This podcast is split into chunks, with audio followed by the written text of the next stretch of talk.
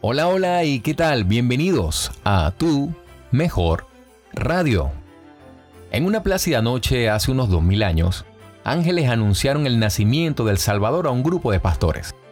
Al escuchar la noticia, aquellos pastores lo dejaron todo para buscar a un bebé en un pesebre.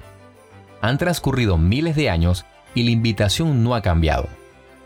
Por eso te invitamos a que junto con la buena música, nos acompañes en este maravilloso especial de Navidad, donde haremos 25 reflexiones, justo antes de conmemorar el nacimiento del motivo real de esta Navidad.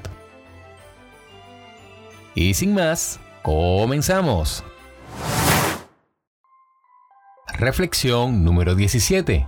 Dios ve más.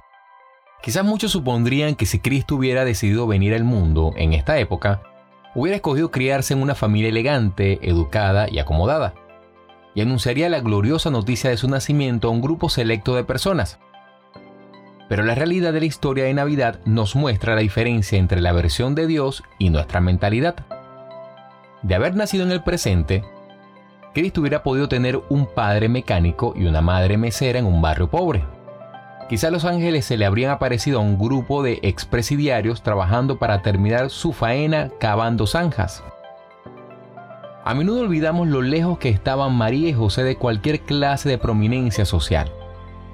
Como los pastores eran vistos como impuros e indignos por la sociedad judía, cada persona que se acercó al pesebre de Jesucristo aquella noche incomparable había experimentado rechazo y aislamiento.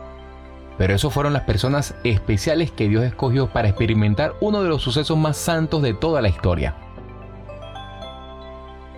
Dios vio sus corazones y su verdadero valor aunque nadie más los viera. La actividad para esta reflexión es la siguiente. Reúna algunos amigos y sirva una comida en un albergue de indigentes en su comunidad.